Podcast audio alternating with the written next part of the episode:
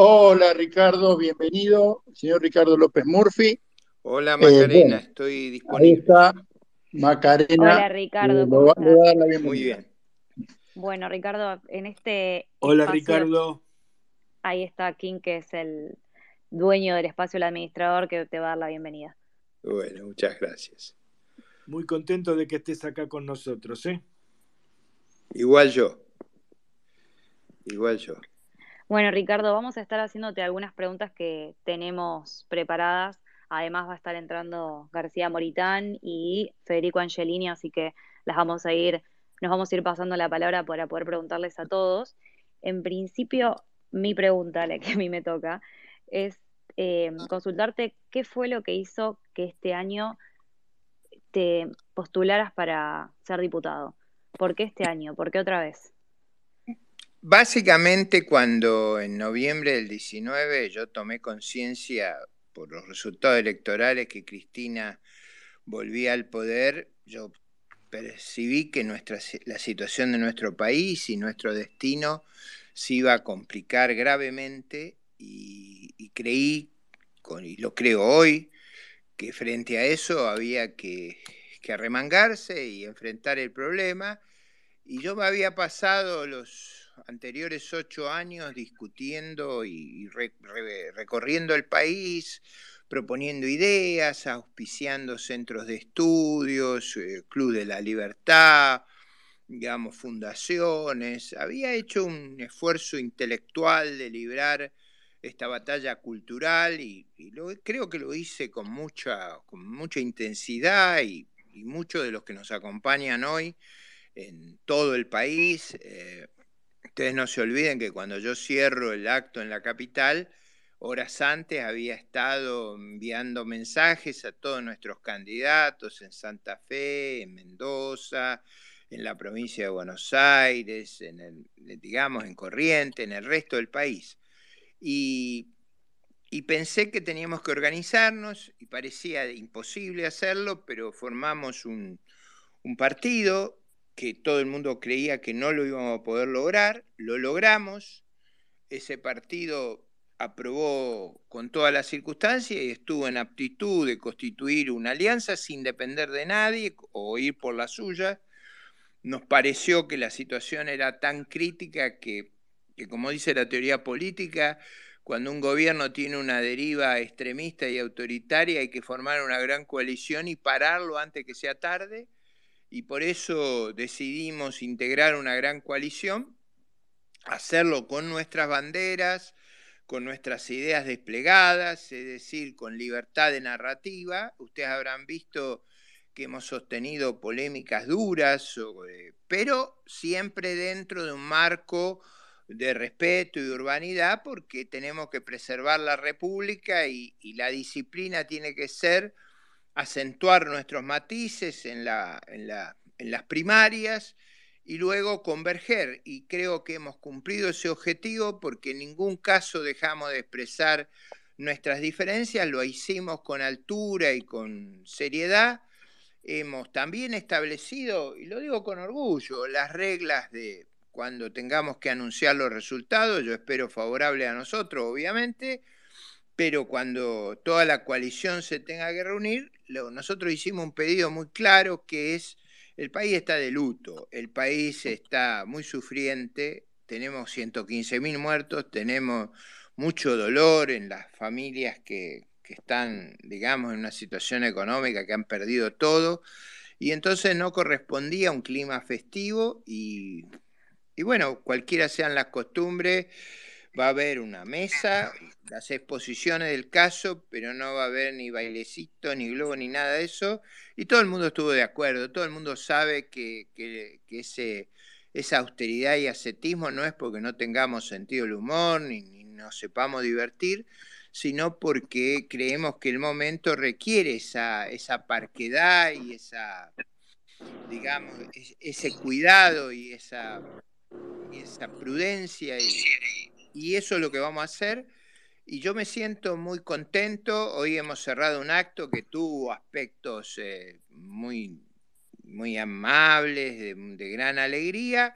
y tuvo momentos de mucha pasión política, todos los que lo presenciaron lo saben, y lo hicimos una defensa fervorosa de nuestras ideas y al mismo tiempo tuvimos, eh, digamos, ese clima de, de, esperanza y de optimismo que nuclea nuestras fuerzas, a los que se irán a dormir por una vez en el año temprano, el 11 de septiembre, rememorando a Domingo Sarmiento y se, y se levantarán el 12 al filo de la madrugada a cumplir con su deber. Así que estoy, estoy muy contento de participar, estoy muy contento de liderar este grupo de gente joven. Ustedes les voy a contar un cuento ahí muy simpático. Cuando fui a Rosario a presentar a nuestros candidatos, todos decían el promedio de la edad de la lista es 33 años hasta que llegó usted.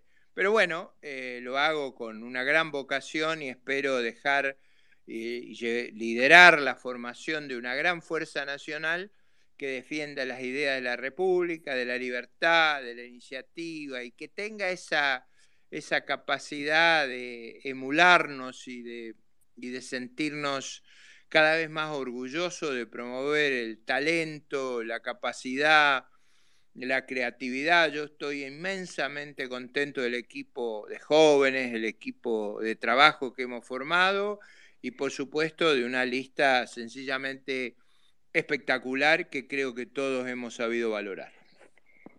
Ricardo, hablando del equipo, como decías ahí a lo último, se habló mucho en los últimos días del tema del cupo y hoy surgieron datos que hablan de que esto se solucionó. Para sacar dudas. ¿Esto es así? ¿Hoy se solucionó el tema de la lista?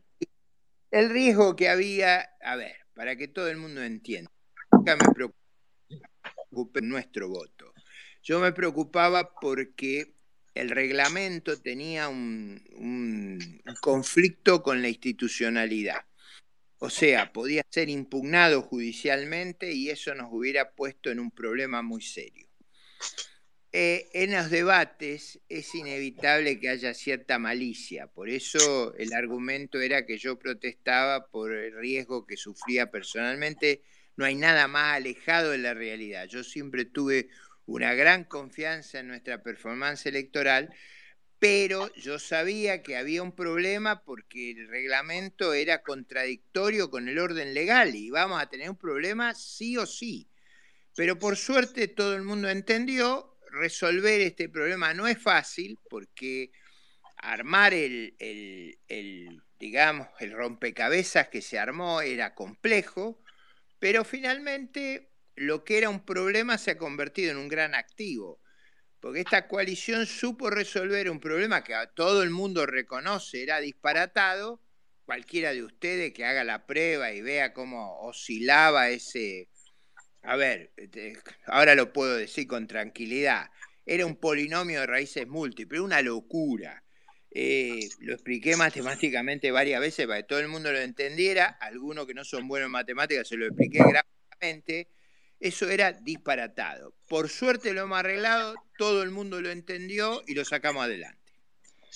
Perfecto. Bueno, primero, eh, ahí está Roberto García Moritán. Por favor, pedí micrófono que los administradores no están encontrando, no, sé cómo se maneja eso, pero me están pidiendo que pidas micrófono y le voy a pasar eh, el micrófono a Elmo, que tenía unas preguntas de economía. ¿Qué tal, Ricardo? Buenas noches, ¿cómo estás? Muy bien. Eh, primero agradecerte estos minutos. Eh, fue una campaña intensa y ya estamos al filo de la veda, así que nada, muchas gracias por, por este tiempo. La pregunta es simple y es un tema que a todos nos conmociona la semana electoral, ¿no? Cada vez que hay elecciones, eh, Franklin se pone un poquito intenso. Este, el dólar subió, lo pisaron. Lo cierto es que están vendiendo de a 100 millones este, por día. La pregunta en concreto es, ¿cómo lo ves a corto plazo, o sea, el lunes post-electoral, y a mediano plazo? Sí, yo creo que eso que has narrado es tal cual han estado perdiendo muchas reservas, a ese ritmo no llegamos a noviembre. O sea, eso no puede seguir de esa manera. Eh, yo creo que la estrategia esa de atrasar el tipo de cambio oficial y de, y de tratar de mantener artificialmente baja la brecha para el nivel de deuda y de decisión que están teniendo tiene esta, esta dificultad, intervienen como si tuviéramos reserva de sobra y casi, la verdad es que casi no tenemos reserva. Me parece una política muy imprudente, pero yo lo expliqué hoy en el, cuando Franco, me preguntó sobre esto en el acto, me dijo, ¿qué esperás entre el 12 de septiembre y el 14 de noviembre? Bueno, yo espero, ahora, además del que, que espero que nosotros hagamos una elección buenísima, yo creo que la oposición va a ser una elección muy buena y esta gente va a entrar en un, en un síndrome de agudo populismo y vamos a vivir un tiempo muy difícil de acá a noviembre y ni le digo después de la elección. Vos decís que van a acelerar la, la emisión a lo loco si les va mal. Yo creo que la desesperación de Cristina y sus secuaces va a ser muy grande. Claro, y, y, esa desesperación eh, muchas veces va por el lado equivocado. Lo, el problema más grande que tiene Argentina no son las circunstancias, como por ejemplo eran en el 99, 2000, 2001. Las circunstancias nuestras son excepcionalmente favorables. El problema es que tenemos un gobierno que todo el mundo cree que, que puede y hace locura.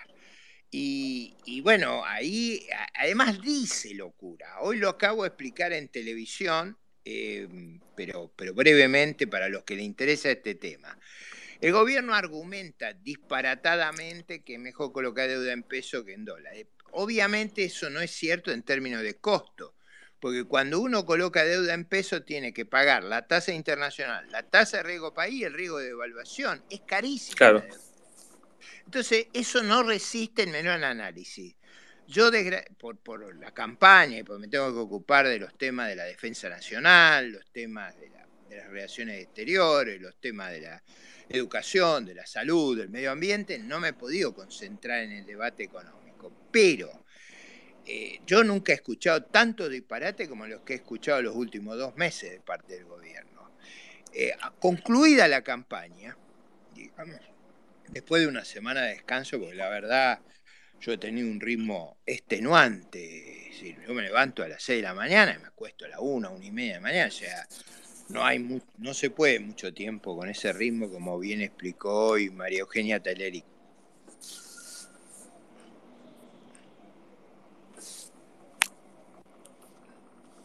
¿Se cortó? Hola, hola, Ricardo. Hola, ¿se cortó? Ah, sí, adelante. Hola, hola. Ah, se cortó, ahí va. Sí. Deje, déjeme, Ahora sí. Permítame pasar un mensaje Digo, después para... de unos días que voy a tomar de, de, de descanso, eh, seguramente no el lunes, pero la otra semana volveremos a, la, a, la, a, las polémicas de nuevo. Y ahí me voy a concentrar un poco en todas estas tonterías que hemos escuchado, porque como bien dice Elmo, la situación se va a poner al rojo vivo. Y por último, para no, no extender tanto este tema, ¿qué porcentaje ves de atraso cambiario? Más o menos.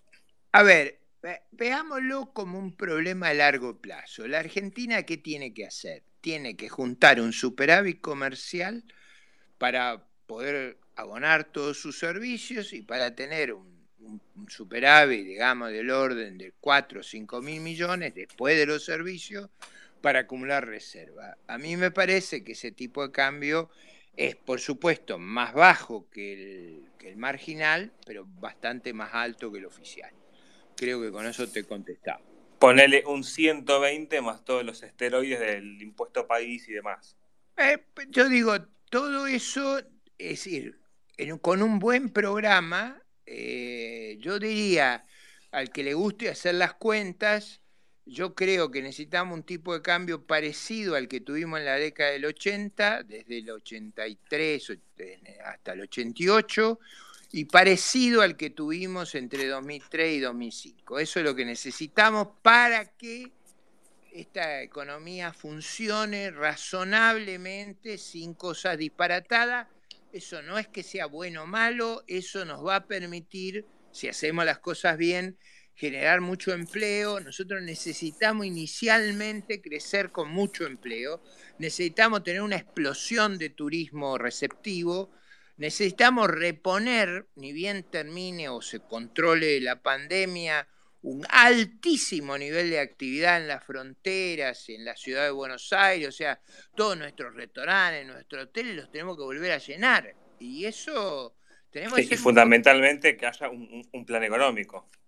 No, lógicamente, eso yo creo que en el verano lo, lo vamos a tener que hacer, porque si no es imposible cerrar la negociación y lo único que falta es que además de todos los problemas que tenemos, agreguemos un, un default con los organismos internacionales. No, es decir, no, yo lo creo impensable porque eso nos mete en un lío aún más grande y además inconsistente con lo que han hecho hasta ahora. Pero bueno, eh, eso yo... Con, esta gente puede pasar de todo. Es cierto, pero eso es... Yo siempre miro los intereses de las personas y a ellos no, no está en sus intereses terminar en un desastre, pero bueno, si siguen jorobando vamos a tener un episodio complicado, pero bueno, la vida es como es y nosotros lo que tenemos que hacernos cargo es ahora de hacer la mejor elección posible, el domingo de fiscalizar y luego de hacer una oposición vigorosa y preparar un plan razonable, integral, coherente y consistente para que la Argentina salga de esta, de esta pesadilla y vuelva a crecer donde las circunstancias que tenemos son muy buenas. O sea, yo al revés de lo que todo el mundo dice, yo creo que nuestras circunstancias son buenísimas. Con esta gente, ellos hacen escasear la arena en el Sahara, pero digo, bajo ¿Pero por qué lo decís? gobierno ¿Por los precios internacionales?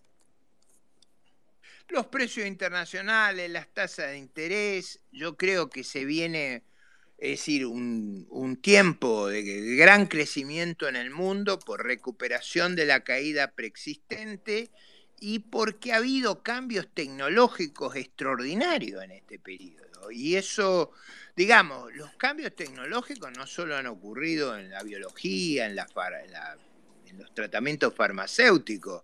Digamos, se ha descubierto una vacuna en nueve meses, nunca había ocurrido eso. Y esa vacuna tiene un potencial, por ejemplo, inmenso para el tratamiento cancerígeno en pulmones. O sea, yo creo que estamos frente a una revolución del conocimiento, de la vida digital, de los transportes. Que yo creo que vamos a un cambio excepcionalmente favorable para la Argentina. Esto es lo más interesante. El cambio nos favorece. Claro, si no hay una buena conducción, no hay viento que sea favorable.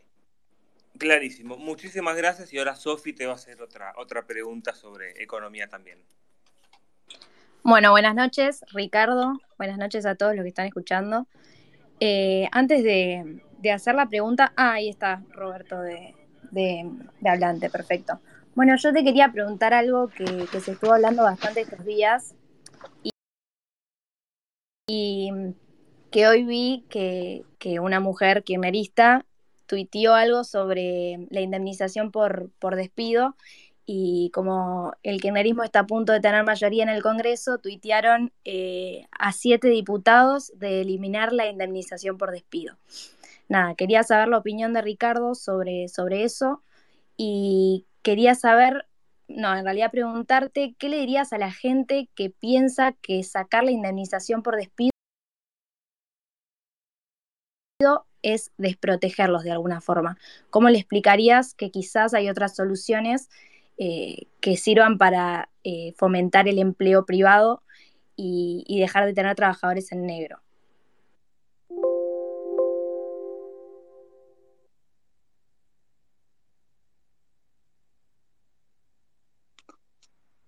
Ricardo, me parece, me parece, que Ricardo se cayó, ¿eh?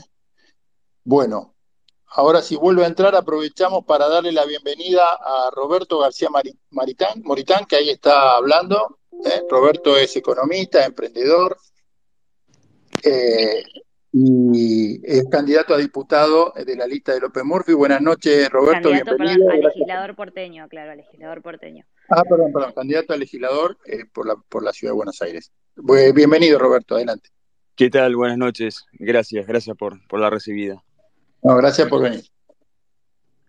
Eh, ¿querés, ¿Quieren reformularle la pregunta a Roberto o a alguno de los panelistas? Le hago la pregunta, perdón, perdón, le hago la pregunta a Roberto eh, primero, que acaba de entrar, que teníamos planeado Hola Roberto, ¿cómo estás? Ricardo, perdón, Maca, eh, acabo de salir del programa de Intratables. Una consulta que te quiero hacer. Estaba Miriam Breckman, eh, eh, enardecida. ¿Esto va a ser así de ahora en más? ¿En esto me metiste? Qué difícil es discutir con, con, los troscos, ¿eh? No, ahí están enardecidos porque ayer dije que Lenin, Stalin y Trotsky habían sido unos fenomenales asesinos y eso es verdad.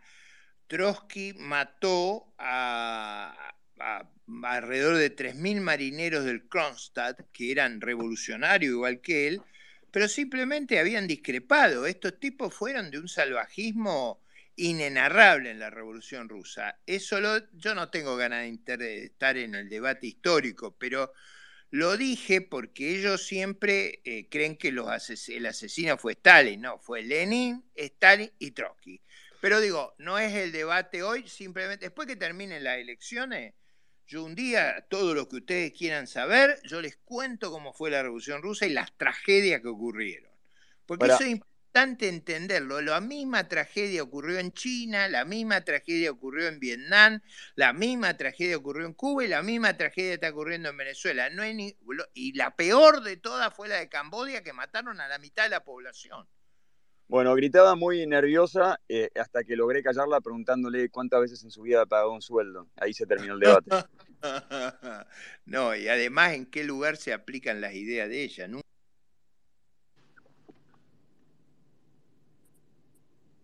Uy, Ricardo creo que está teniendo problemas de conexión. Bueno. El, el, kirchnerismo tomó el control de los espacios, me parece. Claro. funciona así, se caen las cosas. Buenas noches, los quiero saludar, estoy con Franco Rinaldi en el auto. Vamos, Franquito. ¿Cómo anda Roberto? Bien, bien, bien. avisale peleando con Miriam. avisale a los kirchneristas que están interviniendo en el espacio que Ricardo ya está adentro, que no pierdan el tiempo. Perfecto, no interrumpimos más. Roberto, te, te hago la pregunta que nos había quedado pendiente del bloque 1 con vos, que es bastante corta, pero seguramente la respuesta también lo sea. Em, ¿Por qué te metiste en política? Yo creo que lo escuché y es muy conciso. Eh, bueno, claramente eh, uno de los, de los, motivos es Ricardo, ¿no? no hace falta que lo explique. Y voy a tratar de responderte, Maca, de una manera diferente, eh, con dos imágenes.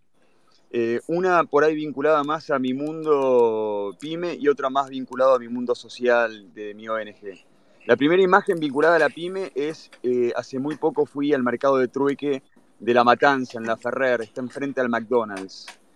Y hay una persona que se llama José Herrera, que después de haber visto esa imagen, eh, le hizo una promesa, que estaba entregando sus herramientas con las que había trabajado toda su vida a cambio de, comida. Estaba en el mercado de trueque dando una, una muestra viva, la imagen más triste que puede haber visto en mucho tiempo, dejando sus herramientas con las que había trabajado los últimos años de su vida por una caja llena de polenta, de fideos y de alimentos secos. Eh, me lo crucé después.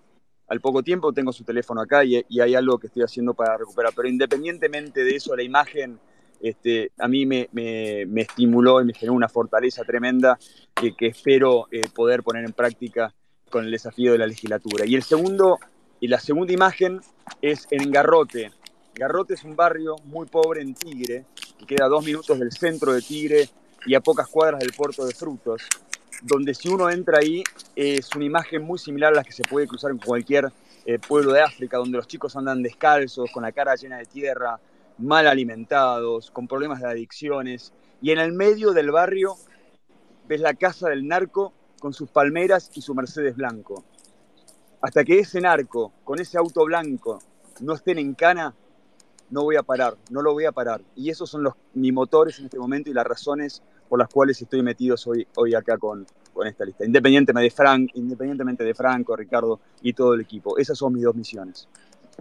Gracias, gracias Robert. Bueno, ahí King entró Fede Angelini. Sí, eh, quería, perdón, quería aprovechar para darle la bienvenida a Federico Angelini, que es candidato a senador nacional en la provincia de Santa Fe por una de las líneas eh, internas de, Juntos por el Cambio. Bienvenido, Federico. Acá estamos con Ricardo y Roberto García Moritán. ¿Cómo estás? ¿Qué tal? ¿Cómo andan? ¿Cómo les va? Se te escucha un poco mal, Fede. Se te escucha un poco mal, Federica. Hola, ¿qué tal? ¿Cómo les va? ¿Todo bien? ¿Me escuchan ahí? Bien, Sí, bien. perfecto. Disculpen la demora, pero bueno, había avisado que iba a llegar unos ratitos, unos ratitos, un ratito más tarde, pero bueno, la, la campaña acaba de terminar, así que bueno, eh, acá. Bueno, muchas gracias, Federico. Y acá el panel está haciendo preguntas, así que ya te va a tocar eh, alguna Eh, directa para ti, Macarena. Mientras, mientras intentamos que entre de nuevo Ricardo, que se le está cayendo, Iñaki, ¿querés hacerle la pregunta a Federico sobre, de tu bloque? Dale, dale, dale, perfecto, me parece genial. Eh, ¿Qué haces, Fede? ¿Cómo estás? ¿Qué tal? ¿Cómo andas, Iñaki, querido? Bien, bien, bien, muy bien. Bueno, la verdad que me parece, mi pregunta no, no, no puede escapar. He hablado muchísimo con vos de, tus proyectos múltiples veces, de, qué tenés ganas de hacer y aportar a la provincia, desde qué lugar y las posibilidades, ¿no? Lo cambiante del escenario en Santa Fe, siendo que también es, es un lugar, digamos, en el que no, no, no está la misma disputa que a nivel nacional porque entra en juego el socialismo, capaz que a nivel nacional no, no, no, no tiene tanto peso como en Santa Fe. Mi pregunta es, ¿qué, cuál es tu visión o de qué manera te parece que hay que combatir a las mafias, los narcos, y cómo, cómo realmente un trabajo en conjunto con Ciudad Nación, un trabajo en conjunto provincia-nación, cómo crees que qué es lo que no se hizo hasta ahora y qué es lo que hay que hacer? Y bueno, por supuesto, qué se hacía cuando estaba Patricia que ahora no se hace más. Bueno, primero decirles que no saben o no tienen ni idea de lo que se extraña la gestión de Patricia Bullrich. Hoy el narcotráfico tomó la provincia de Santa Fe y por sobre todo la ciudad de Rosario porque en un momento determinado, cuando asume este gobierno, toma la decisión de abandonar la lucha constante contra el narcotráfico en la provincia. ¿Qué quiere decir esto? Vos al narcotráfico lo, te- lo tenés que cagar a piñas todos los días. Todos los días le tenés que pegar un golpe. Todos los días. Eh, lo- está sangrando, le pegás de nuevo. Se despierta, le pegás de nuevo. Y los tipos tienen que tener miedo de salir como tenían miedo en el periodo 2015-2019, porque sabía que la gendarmería, la- las fuerzas federales en general, estaban haciendo inteligencia, estaban haciendo operativos de saturación, estaban haciendo eh, trabajos en bloque coordinados con un centro único de comando de, de gestión en la lucha contra el narcotráfico con la provincia, y hoy absolutamente nada de eso se hace. Hoy lo que se está haciendo es, vos ves las fuerzas federales en la provincia de Santa Fe, te para dos móviles de la federal, ocho efectivos federales con eh, una Itaca y te dicen carné de conducir, seguro del auto, tarjeta azul. Bueno, evidentemente los tipos, y el otro día Patricia usó un término muy interesante que es, son como los talibanes.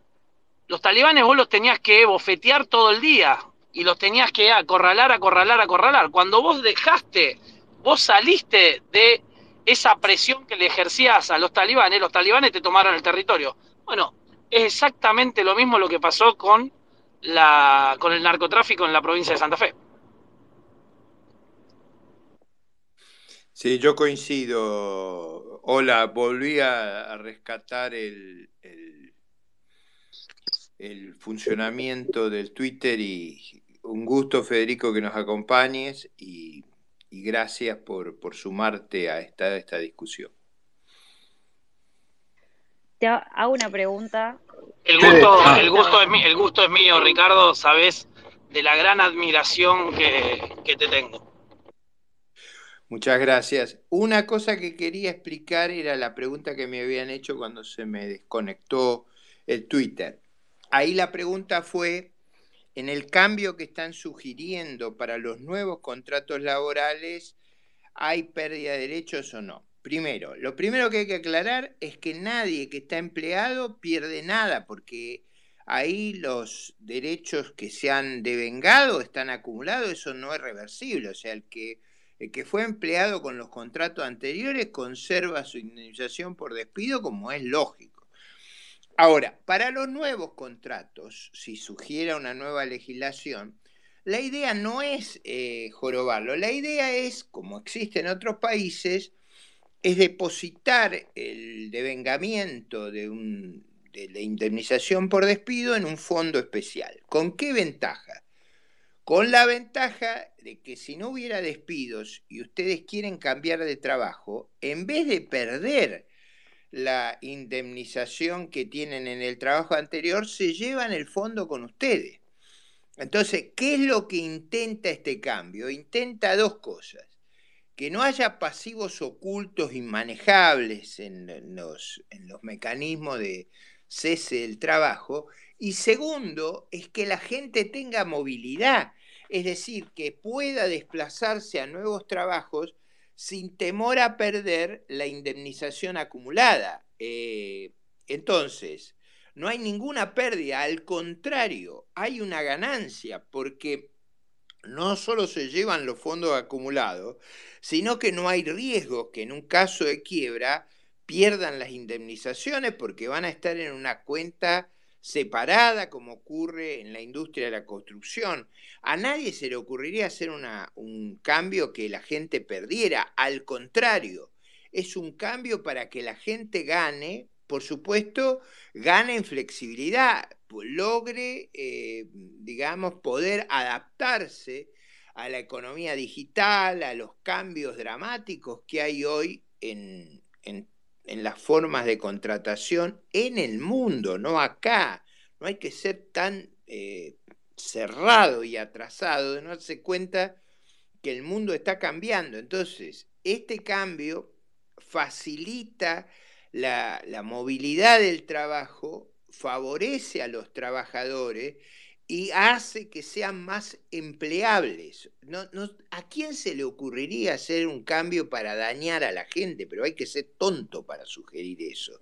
Por eso, en el debate esto va a quedar muy claro. Eh, a mí me parece tan obvio el caso, tan, tan, tan fácil de argumentar, que, que solamente se alimenta de los prejuicios. Es como cuando discuten el discurso del 2001. Si uno lo mira el discurso, eh, por ejemplo, yo a todo el mundo le sugiero suscribirse a mi canal de YouTube, Ricardo López Murphy. Tenemos que pasar los suscriptores que tenemos, tiene que subir, pero eso aparte del mensaje publicitario en el canal está muy explicado lo del 2001 por una razón. Hay mucha gente que dice tanta tontería que si uno lo escucha el discurso dice, pero yo nunca escuché lo que, lo, lo que esta estigmatización dice.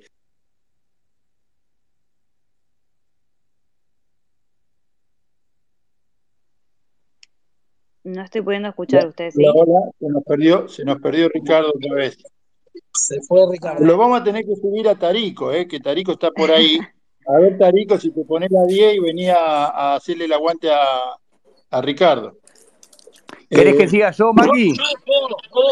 Maggie, ¿querés que siga yo? Eh, para que ahí Fred estaba queriendo hablar.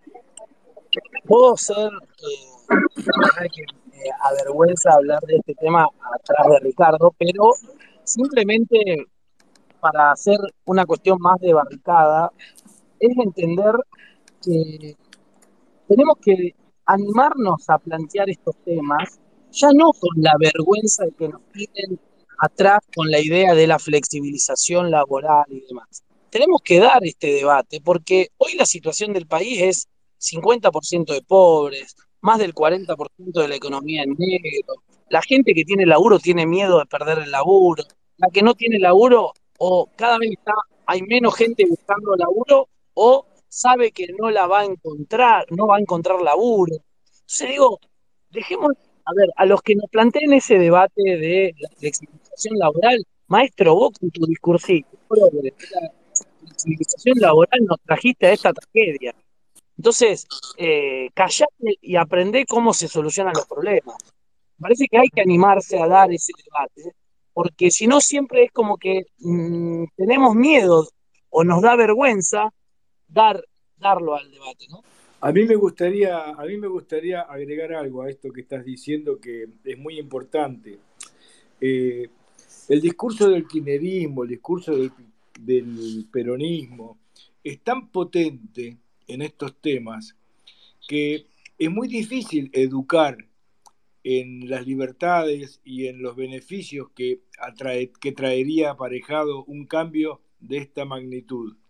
Tenemos que ser muy fuertes en el Congreso y en los discursos, porque está instalado el discurso de que solamente el peronismo es el que beneficia al trabajador y el que le da los, planes y, nada.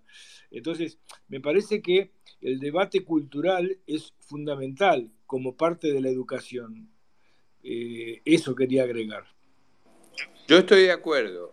Yo, yo creo que ese punto es vital y, y me parece que vamos a tener que hacer un esfuerzo de pedagógico pero yo estoy seguro que tenemos razón en este punto. ¿eh? Maki, ¿querés que Dale, Listo, perfecto. Eh, bueno, esto es para Roberto. ¿Qué haces, Roberto? ¿Cómo andás? Te saludo acá, Iñaki Gutiérrez. Eh, era para consultarte, bueno, eh, hay mucho de la inseguridad que golpea al empresario pyme, capaz de la manera en la que menos nos imaginamos, ¿no? Viste, la cuestión de de todo lo que son las entraderas, los robos y todo lo que trae aparejado los robos, esta cuestión de que, de que los comensales no vuelvan al bar o de que haya zonas en las cuales se complique un poco el desarrollar la actividad de manera eh, beneficiosa, justamente por esta cuestión que mencionamos de la inseguridad. Con lo cual, ¿de qué manera crees vos que golpea la inseguridad al empresario pyme, muchísimo más al de gastronomía, que capaz tiene mucho afuera en la calle, o sea, se juega mucho en la calle, y cómo crees que se puede solucionar o dónde pondrías el foco para cambiar esta problemática?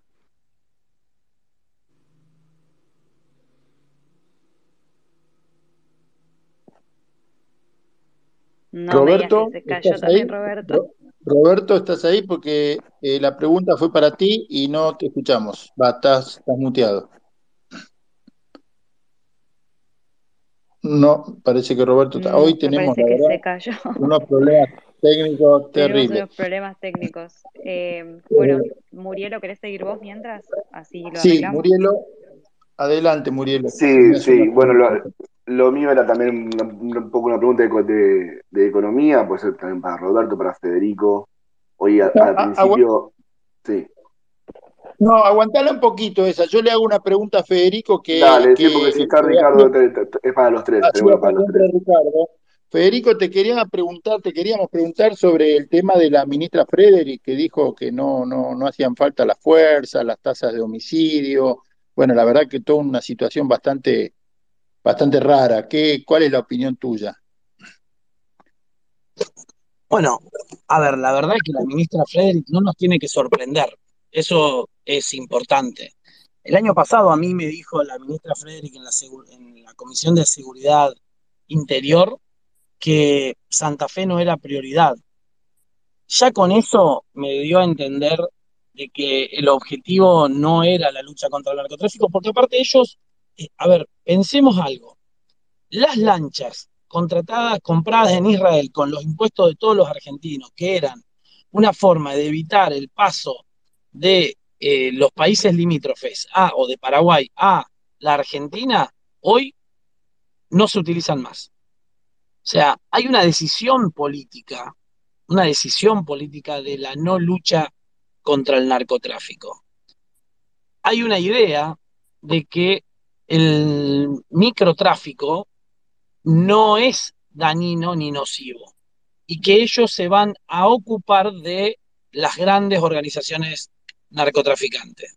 Obviamente un concepto totalmente errado, eh, que lamentablemente lo estamos pagando con cada vez más muertes. Ahora, eh, yo hay un punto en donde insisto en no importa tanto la cantidad de fuerzas federales, sino que lo que importa es qué hacen las fuerzas federales. Porque si vos me metés 2.000 gendarmes más y los pones como están haciendo ahora, yo eh, ahora después les voy a poner un tweet eh, hoy armaron un quilombo en el tránsito en el medio de la ciudad de Rosario porque estaban haciendo operativos de tránsito. Pero como estaban todos los autos cruzados, te imaginas, a 10 cuadras ya veía que, si vos sos un narco, a 10 cuadras ya veía que por ahí no tenías que pasar. O sea, insisto, eh, no hay un plan de lucha contra el narcotráfico, eh, no hay más juzgados federales. Una de las soluciones que deberíamos encontrar es que los juzgados, que se abran más juzgados federales para acelerar eh, las causas que están atrasadísimas. Otro tema que no es menor es que los juicios, eh, que se, el tipo de juicios acusatorios que se está utilizando en Jujuy y en Salta, que ya deberían expandirse para todo el país, porque eso le da mucha más celeridad a eh, el proceso judicial y que ayuda a eh, poner tras las rejas a, los líderes o cabecillas del narcotráfico. Me parece que ahí es donde tenemos que hacer un poco de foco. Obviamente este gobierno no lo va a hacer, pero bueno, tenemos que prepararnos para dotar de más herramientas al sistema judicial y obviamente de eh, al mismo tiempo de, exigirles que actúen, ¿no? Excelente. ¿Qué tal? Federico, Federico, me gustaría hacerte una pregunta puntual, ya que estás hablando del tema narcotráfico en Santa Fe, Rosario. Eh, ¿Cuál es tu opinión o cuál es, qué es lo que pensás eh, acerca del objetivo que tiene el gobierno en relación a la hidrovía? Primero, a ver, para poner en contexto, no hay ningún país en el mundo que administra su hidrovía, ¿no? O sea, los países desarrollados del mundo que tienen solucionado básicamente la salud, la educación, la justicia, eh, la seguridad, no administran la hidrovía. Nosotros que fundimos IPF, fundimos eh, Aerolínea Argentina, estrellamos los trenes argentinos y demás, queremos que la hidrovía la maneje la Cámpora y el Instituto Patria. Esto va a traer consecuencias muy severas, ¿por qué? Porque al, peaje que van a cobrar, en vez de utilizarlo para un buen mantenimiento de la hidrovía, lo que va a terminar pasando es que los productores, los exportadores y demás van a tener que poner en algún momento alguna tasa, alguna sobretasa para que se haga un mejor mantenimiento de la hidrovía. Entonces vamos a hacer, vamos a ser menos competitivos, vamos a exportar menos, van a ingresar menos divisas, bueno, y ya sabemos todas las consecuencias que terminan en más pobreza. Entonces, el objetivo, a ver, el kirchnerismo durante los 12 años hizo de la hidrovía un canal de permanente ingreso de la droga en la Argentina. Obvio. Muy fuertemente. ¿Hola? ¿Se escucha? Sí, sí, te hablaba. Sí, se escucha. Ah, los, eh, los cuatro años de gestión nuestra de Patricia Bullrich se empezó a eh, modernizar muchísimo el control en los puertos, por ejemplo, del Gran Rosario, para que no sea tan fácil, no es una tarea de un día para el otro, pero para que no sea tan fácil el paso de, del narcotráfico por ahí. Bueno, hoy de nuevo volvimos a eh, la tarea del abandono del Estado en esos temas. Y, y, sí, yo creo que hay un objetivo que tiene que ver con dar vía libre. A ver, el 9% de nuestro país estaba radarizado a diciembre del 2015. Bueno, eh, entonces cuando vos tenés un desarrollo territorial del narcotráfico y una cada vez más eh, distribución del narcotráfico en Argentina, tiene que ver con estas cosas, que las fronteras nuestras son un colador. Eh, Fede, muchas gracias por esto. Vamos ahora eh, a una otra pregunta de economía para cerrar un poquito el bloque de economía. Después viene, otro bloque. Murielo, eh, querías hacer una pregunta para, creo que para los tres. No ¿Alguna pregunta sí, más? Sí, sí, Ricardo, ¿cómo estás? que había quedado justo en la economía del primer, primer bloque. Hoy hablabas con, con Emo el tema de la necesidad de conseguir rápidamente un, un superávit de 5 o 6 mil millones de dólares lo cual claramente, no solamente por un tema de engrosar reservas, sino por, por un tema de actividad propia del país, con todo lo que eso conlleva. A lo que uno se plantea cómo está manejando este gobierno hoy, la, lo que es la política exterior, cómo la ves y cómo es sobre todo, no solo eh, exterior hablando del mundo en general, sino también en cuanto al Mercosur, que está habiendo muchos, muchos ruidos, ahí por ahí parece que por ahí Uruguay quiere cortarse, Brasil nunca se sabe muy bien cómo, cómo juega, cómo ves hoy, hoy al país y, cómo lo plantearías el tema de la relación dentro del Mercosur para, bueno, lograr dicho, dicho superávit. Sí, Acá hay dos temas ahí en el Mercosur que son importantes. El primero es llevarse bien con los vecinos. Y eso necesita una actitud abierta y razonable. Si la actitud de uno es no quiero cambiar nada, quiero, no me quiero adaptar a una realidad que, que se ha modificado en el mundo, obviamente nuestros vecinos y socios se ponen nerviosos y es razonable. Si ponemos eh, cosas hostiles a nuestro vecino, estúpidas como el impuesto de este país, ¿por qué es estúpido? Porque en realidad, si nosotros pusiéramos las operaciones turísticas al dólar bolsa al dólar libre, nadie nos haría ninguna pregunta en materia turística. Los brasileños creen que los discriminamos. Los uruguayos están preocupados por asegurarse el mercado del este de Asia, el mercado chino. Quieren, a ver, hay dificultad de abastecimiento en China, en toda la cadena alimenticia, pero sobre todo en la cadena de la carne y confiados en las tonterías de este gobierno, ellos están haciéndose un, picnic. Y ven posibilidades enormes en esos mercados. Yo también. Y, creo que a la Argentina lo que le convendría es rápidamente abrir esos mercados. ¿Cuándo hay riesgo para la apertura de los mercados? Cuando uno tiene atrasado el tipo de cambio. Si uno tiene atrasado el tipo de cambio, hace daño. Ahora, ¿por qué se atrasa el tipo de cambio?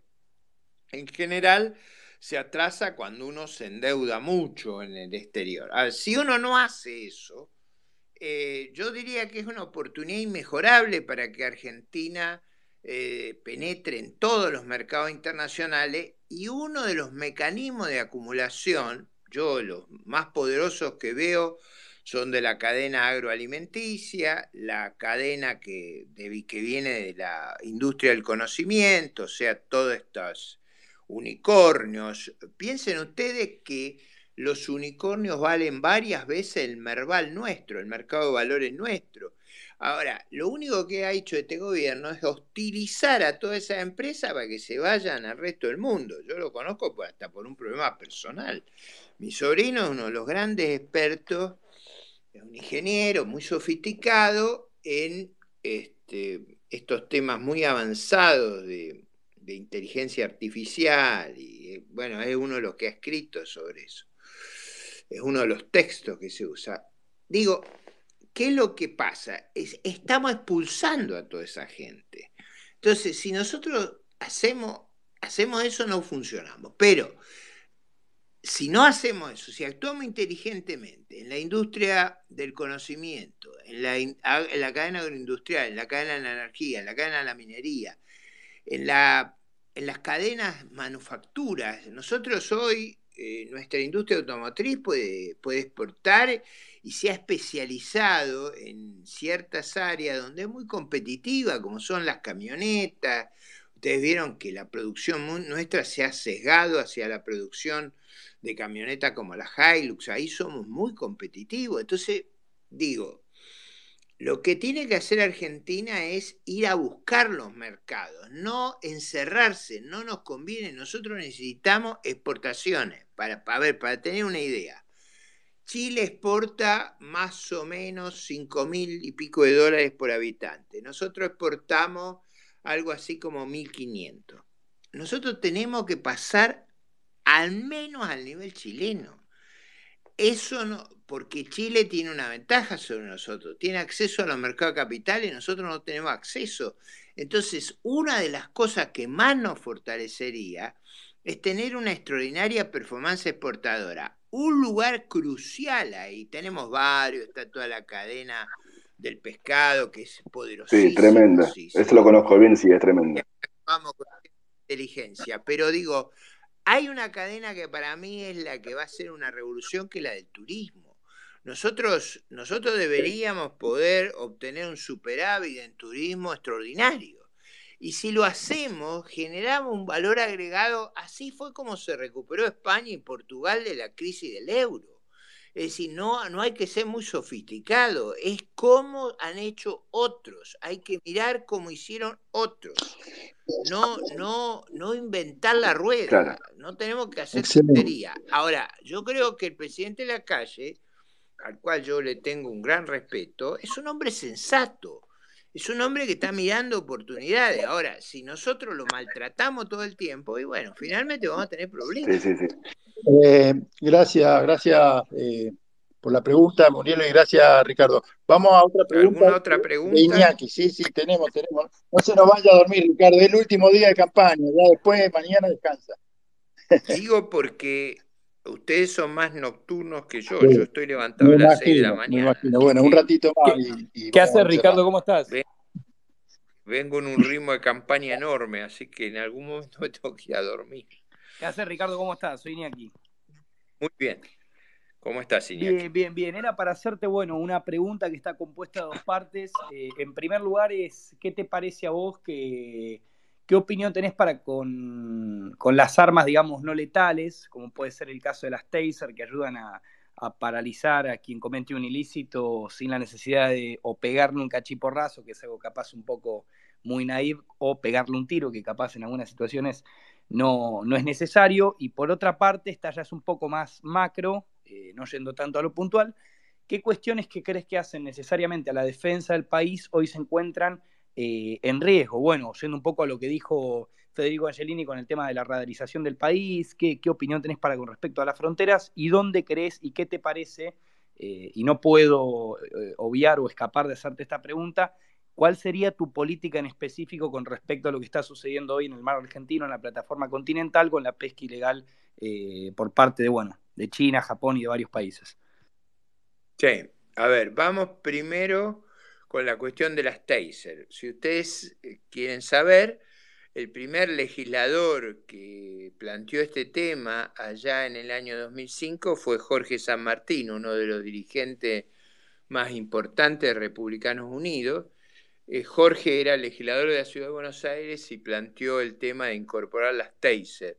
Nosotros siempre pensamos que eso era imprescindible en nuestra fuerza de seguridad y el sentido común lleva eso. Si tuviéramos ese tipo de, arma intermedia entre la cachiporra o el garrote y el, el arma letal de fuego, eso puede facilitar desarmar gente sin recurrir a la máxima violencia. Y yo creo que, que sería un acto de lucidez e inteligencia implementarlo. Segundo, la Argentina tiene un problema de indefensión, o sea, ha debilitado, ha, descapitalizado su fuerza armada, yo calculo en el orden de 60 mil millones de dólares. Ahora, ¿qué es lo que hay que hacer allí? Nosotros tenemos que reforzar rápidamente en nuestro patrullaje aéreo de la zona marítima, tenemos que eh, desarrollar nuestros patrulleros, bueno, poner a, en las mejores condiciones la Armada y la Prefectura, y tenemos que hacer una política agresiva después de las 200 millas. Les digo lo que yo haría. Yo mandaría a la flota argentina a pescar donde están pescando los chinos. Para que ellos se animen a hacer eso, los tengo que custodiar, porque si no, los pesqueros chinos no me los van a hundir. Si los nuestros van a pescar ahí, eh, lo que pesquen ahí no les contaría para las cuotas de la pesca en las 200 millas a la costa, ¿no? ¿Me siguen el razonamiento? O sea, hoy todos los pesqueros nuestros, de las 200 millas hasta la costa, pueden pescar determinada cantidad, eso está cuotificada por barco.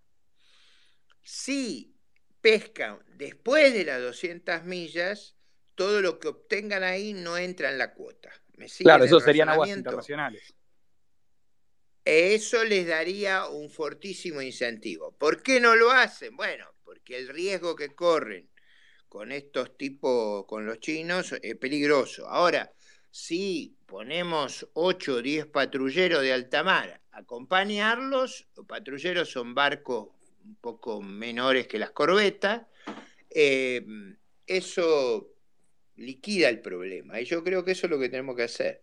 O sea, tenemos que tener una estrategia a largo plazo eh, de, de obstaculizar que vengan a depredar nuestro caladero.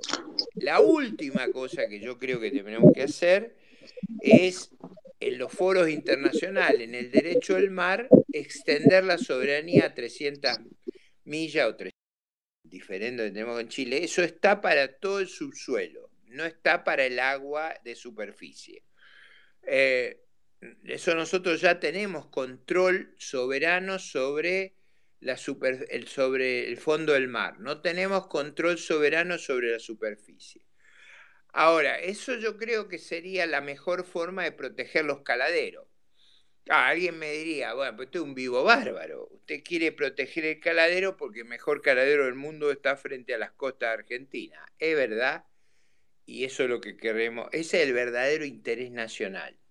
Eso es lo que tenemos que hacer. Eso sí que es extraordinariamente importante que en la legislación del mar eh, podamos, es un acuerdo internacional, convertir esas aguas internacionales en aguas propias y la excusa para eso es proteger a los mejores caladeros, a los caladeros del mundo.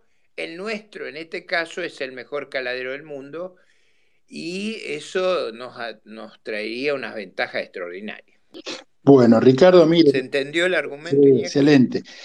Le, prometo que le hacemos la última pregunta a usted que llegó primero ¿Se entendió el argumento? Sí, sí. Eh, Iñaki. Eh, sí, yo ya, bueno, no, me la respondió.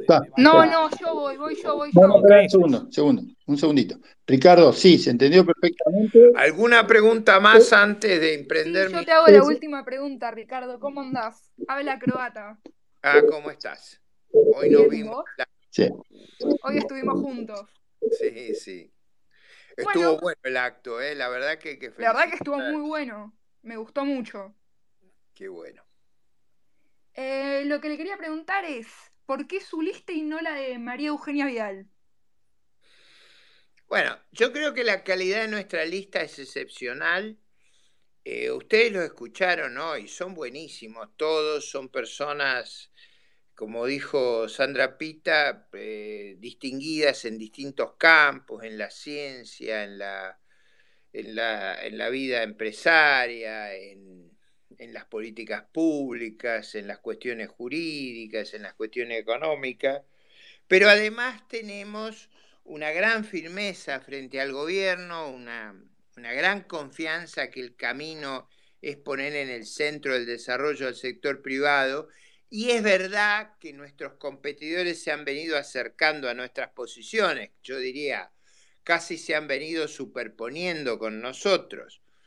Pero, pero ahí eh, yo te diría una respuesta muy simple. ¿Para qué comprar la copia si está disponible el original?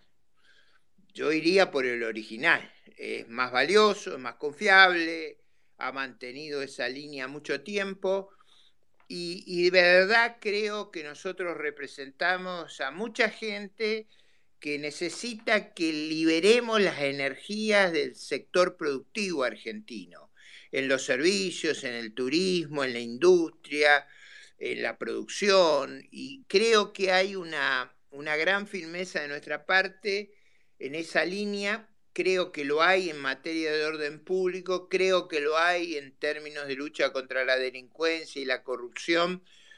Creo que tenemos una lista, un, digamos, un mandato impecable y, estamos frescos, o sea, no, no estamos desgastados por, por los fracasos o por las dificultades, estamos con una, a ver, como dice uno de los muchachos, estamos por comernos la cancha, así que yo creería que nos tienen que dar la oportunidad. Eh, en realidad, eh, frente a nosotros ha habido muchas contradicciones y, creo que nosotros no las tenemos. Y también, para decirle a todos ustedes con toda franqueza, la veo a nuestra lista con una gran alegría, con una gran confianza, con una, con una aptitud competitiva formidable. Yo no sé si vieron cuando llegó Roberto, cuando me dijo, ¿a dónde me metiste? ¿A dónde me metiste?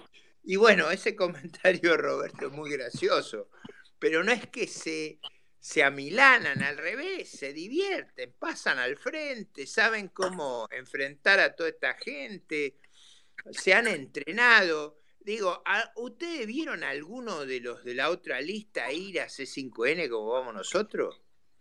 Nosotros, Roberto, yo hemos enfrentado eso con toda, con toda holgura, con toda disponibilidad. Me parece que somos muy emblemáticos de una oposición firme y contundente.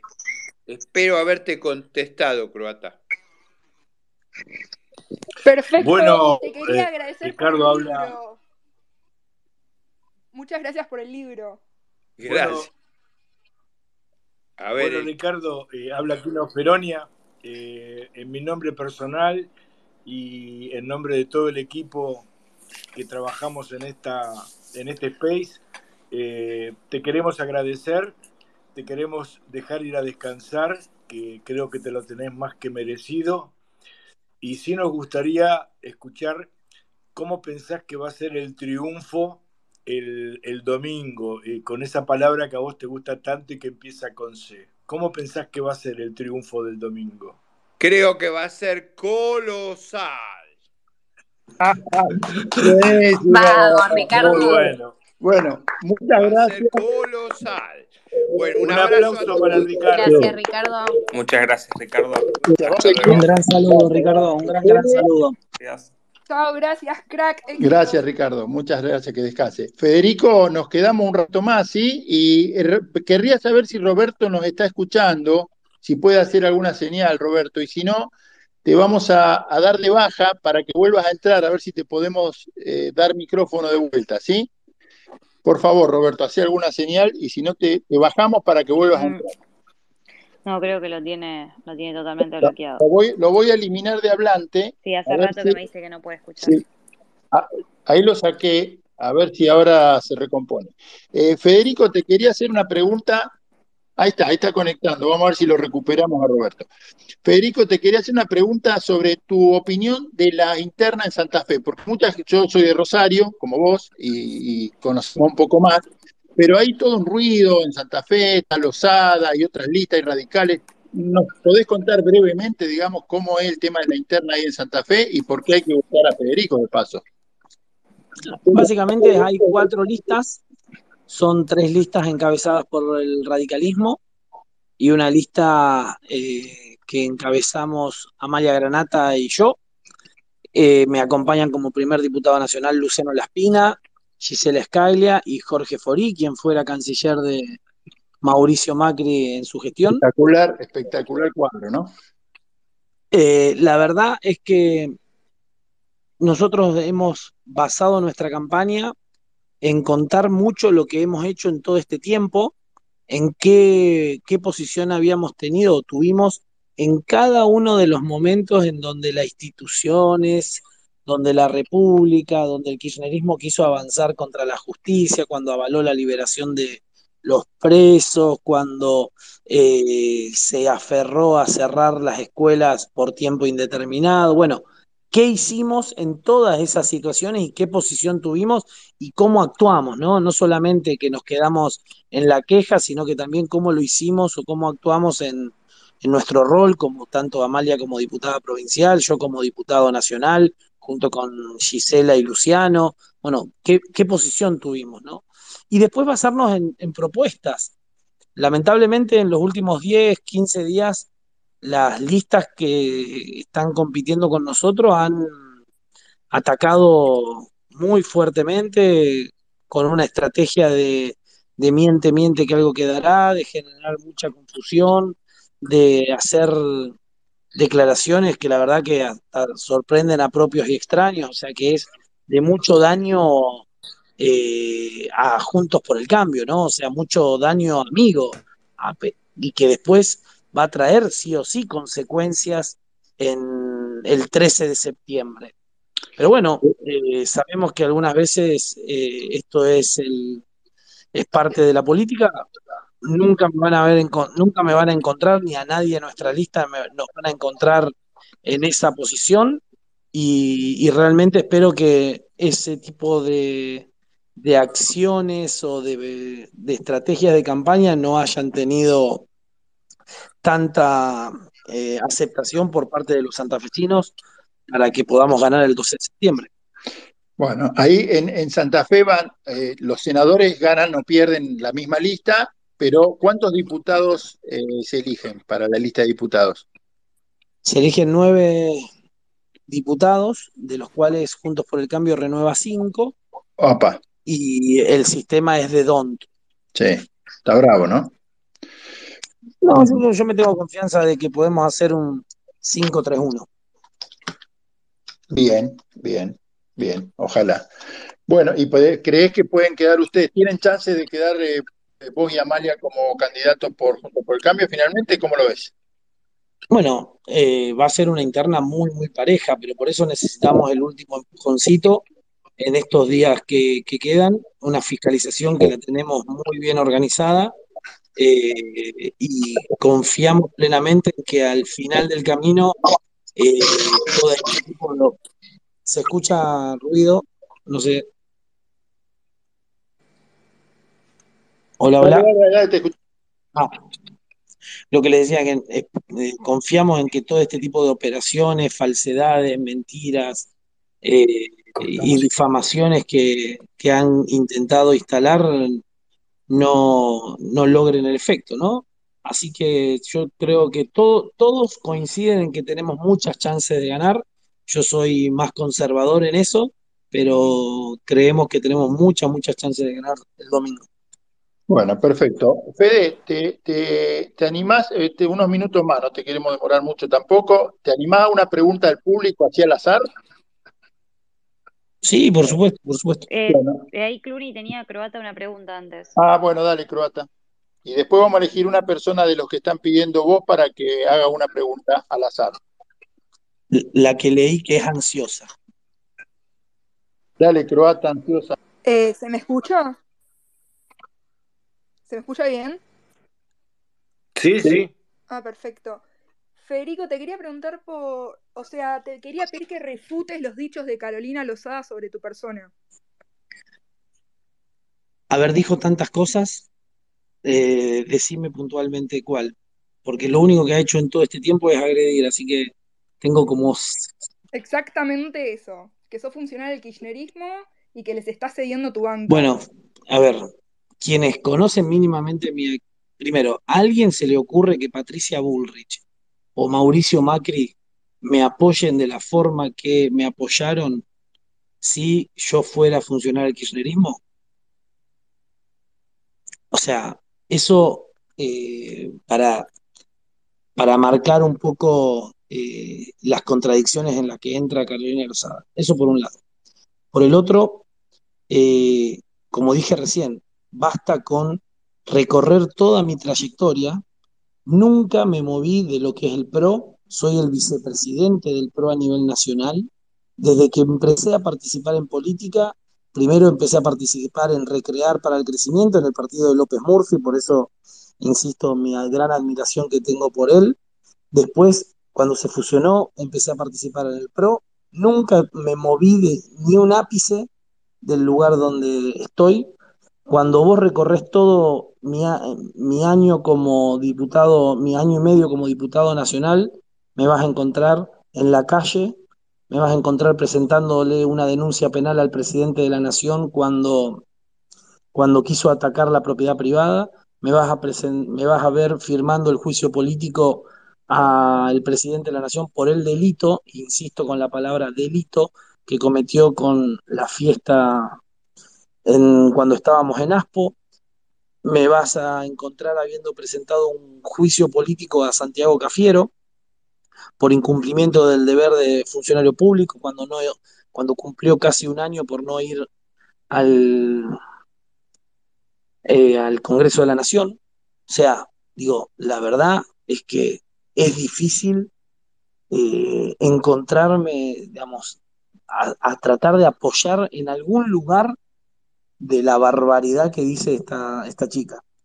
Y después con respecto a lo de la banca, es una mentira grande como una casa porque no, no hay ni discusión, ya hay un fallo de la Cámara Nacional Electoral, ya hay un, ya la ley está establecida, eh, de que sale un hombre, se vuelve un hombre, ingresa un hombre. Digo, hay constitucionalistas que son apartidarios, ¿no? Como Gil Lavera, que salió a decir la barbaridad que dijo, poniendo todo en duda, pero obviamente es, del radicalismo, le dijeron, che, haceme la gauchada de decir una pavada, y fue y la dijo. Eh, digo, la verdad es que no, no, no, es, es como raro, ¿no? Que el que, mien, el que es atacado tiene que justificar la pavada que dice el otro, ¿no?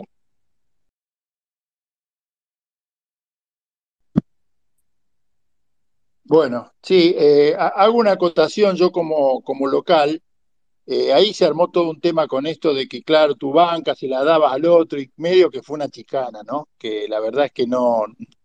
La gente, claro, la gente no lo entiende, digamos, desde afuera y le parece que tiene razón, pero la verdad que no, no tenía mucho sentido. Bueno, acá tenemos eh, un público, una persona del público, a Casem. Casem, te estamos dando micrófono. Pero perdóname, una cosa, una cosa no menor es recordar de dónde viene Carolina Lozada, ¿no? De qué grupo de medios viene Carolina Lozada. Es importante. Cada uno saque sus conclusiones. Nada más. Sí, sí se, la, se la tilda mucho de, foránea, digamos.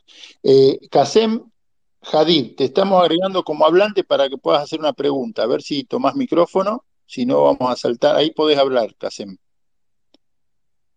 Hola, hola, hola. No me toma micrófono. Bueno.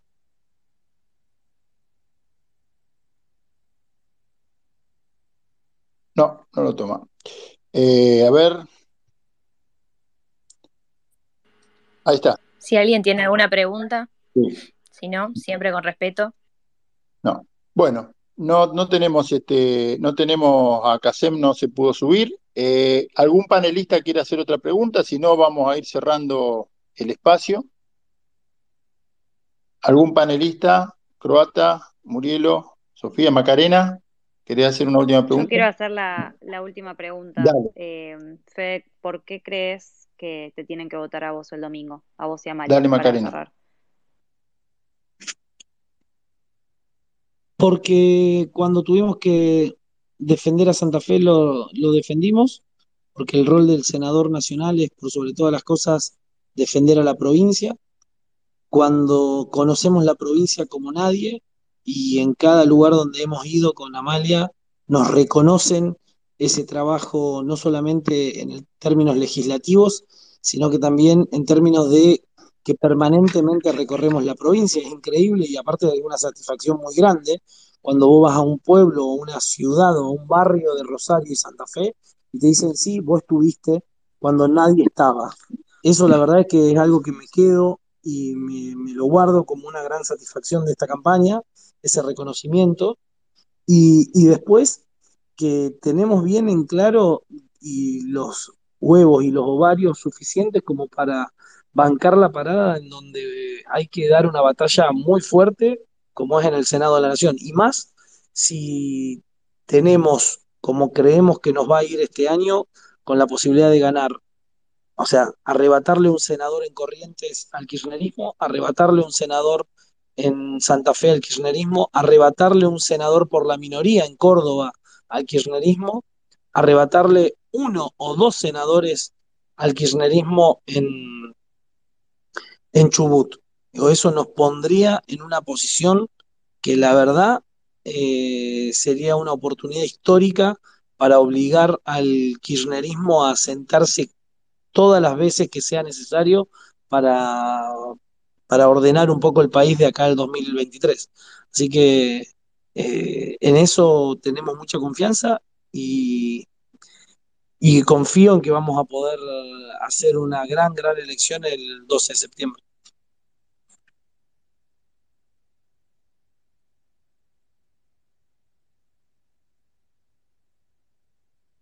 Yo no sé si me estaban escuchando o estoy hablando solo.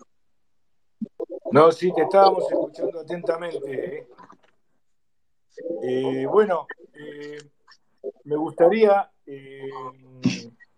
ya son las casi la una menos 20, me gustaría dar por terminado este space de hoy, agradeciéndole eh, nuevamente a los invitados, en, primer lugar, a, los coorganizadores, al equipo que está detrás eh, organizando este tipo de contacto con la gente y este tipo de promoción de, la democracia y de la libertad.